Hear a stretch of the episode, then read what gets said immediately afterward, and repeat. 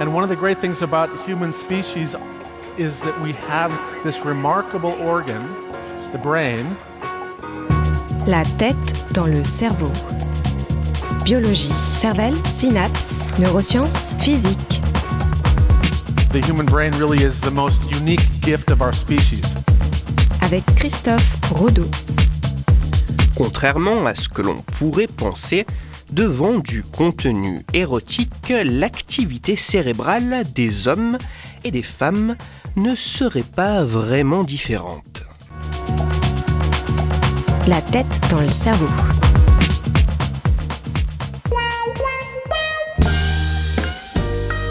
C'est bien connu. Les hommes sont bruts et directs. Leur excitation sexuelle provient majoritairement de leur stimulation visuelle, de ce qu'ils voient. Au contraire, les femmes sont plus posées, réfléchies et romantiques. Leur excitation sexuelle fait intervenir une part importante d'imaginaire.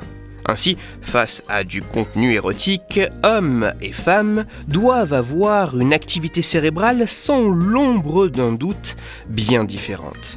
Tout ceci semble assez commun et logique, mais est-ce scientifiquement prouvé?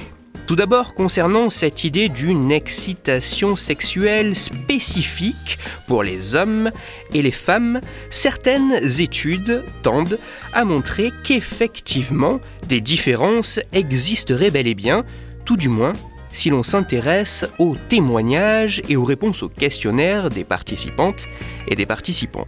En moyenne, hommes et femmes ne semblent pas manifester le même type d'excitation face à un contenu érotique. Par contre, pour ce qui est de leur activité cérébrale, les choses semblent bien plus complexes.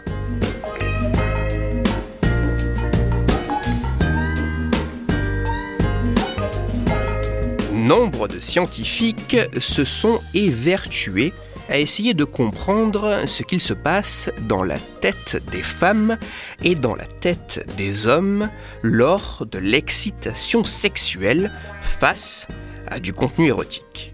Plusieurs dizaines d'études existent autour de ce sujet. Certaines de ces études ont utilisé des images érotiques, d'autres des films. Certaines études se sont intéressées aux ressentis subjectifs des participants, alors que d'autres ont ajouté des mesures plus objectives grâce à des techniques d'imagerie cérébrale. Mais lorsque l'on regarde les conclusions de chaque étude, le résultat général est loin d'être clair.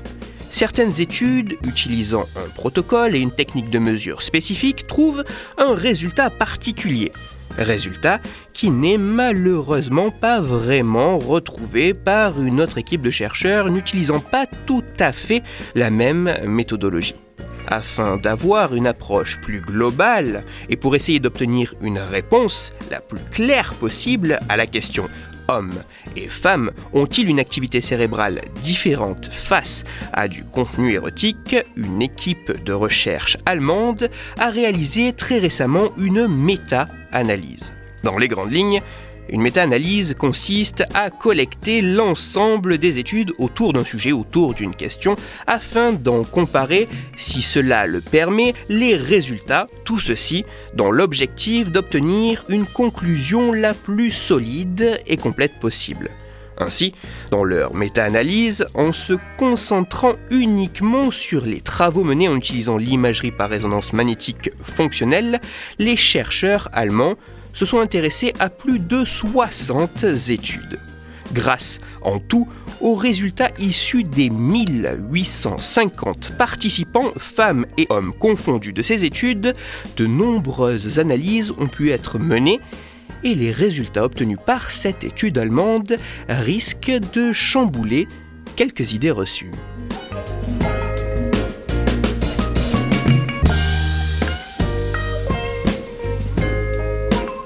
L'analyse statistique globale des résultats semble mettre en évidence que face à du contenu érotique, l'activité de certaines régions cérébrales mesurées indirectement par l'IRM fonctionnel semble fluctuer.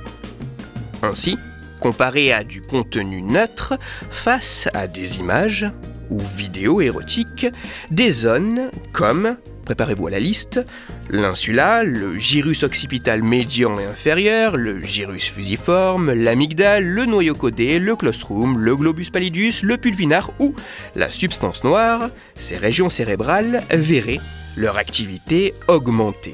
En résumé, des régions situées au niveau du cortex cérébral, la partie la plus superficielle du cerveau, mais aussi des régions situées plus profondément au cœur du cerveau, verraient assez spécifiquement leur activité augmenter face à des stimulations visuelles érotiques.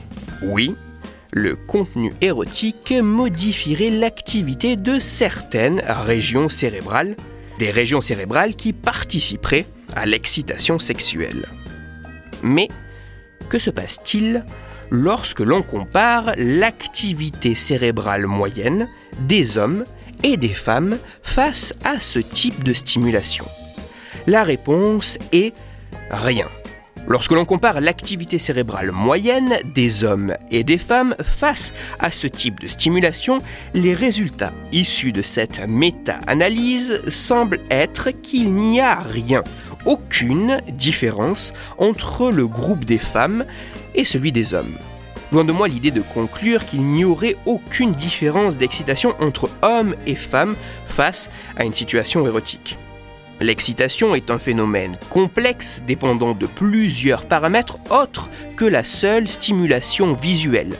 Mais du point de vue de l'activité cérébrale confrontée à une stimulation érotique visuelle, il ne semble pas y avoir, en moyenne, de différence fonctionnelle entre les deux sexes. Oui, face à ce contenu érotique, femmes et hommes, hommes et femmes auraient en moyenne le même type d'activité cérébrale. En conclusion, même si subjectivement les deux sexes semblent exprimer en moyenne des différences d'excitation face à du contenu érotique, au niveau de l'activité fonctionnelle des structures cérébrales participant à l'excitation sexuelle, il semble n'y avoir aucune différence. Ainsi, non, contrairement à ce que l'on peut penser, face à une stimulation visuelle érotique, il n'y aurait pas une sorte d'activité cérébrale d'excitation masculine et une autre d'excitation féminine. Attention aux idées reçues que l'on peut avoir. Toutes les références de ma chronique se trouveront sur mon site, Cerveau en argot, et pour approfondir la chronique d'aujourd'hui, je vous renvoie directement vers l'article scientifique. Certes, il est en anglais et écrit dans du jargon scientifique, mais il est disponible gratuitement sur Internet et il illustre assez bien à la fois la complexité de construire une méta-analyse, mais aussi de comparer des différences de moyenne entre hommes et femmes. Cet article a pour titre Neural substrates of sexual arousal are not sex dependent. Il est signé de Ekaterina Mitricheva et ses collaborateurs et il est à lire dans le journal scientifique PNAS. Je vous renvoie également vers les nombreuses autres chroniques que j'ai déjà consacrées aux différences femmes-hommes. Pour discuter science et cerveau, vous pouvez me retrouver sur Twitter, Christophe-Rodo, R-O-D-O, sur la page Facebook de la tête dans le cerveau et sur mon blog Cerveau en argot.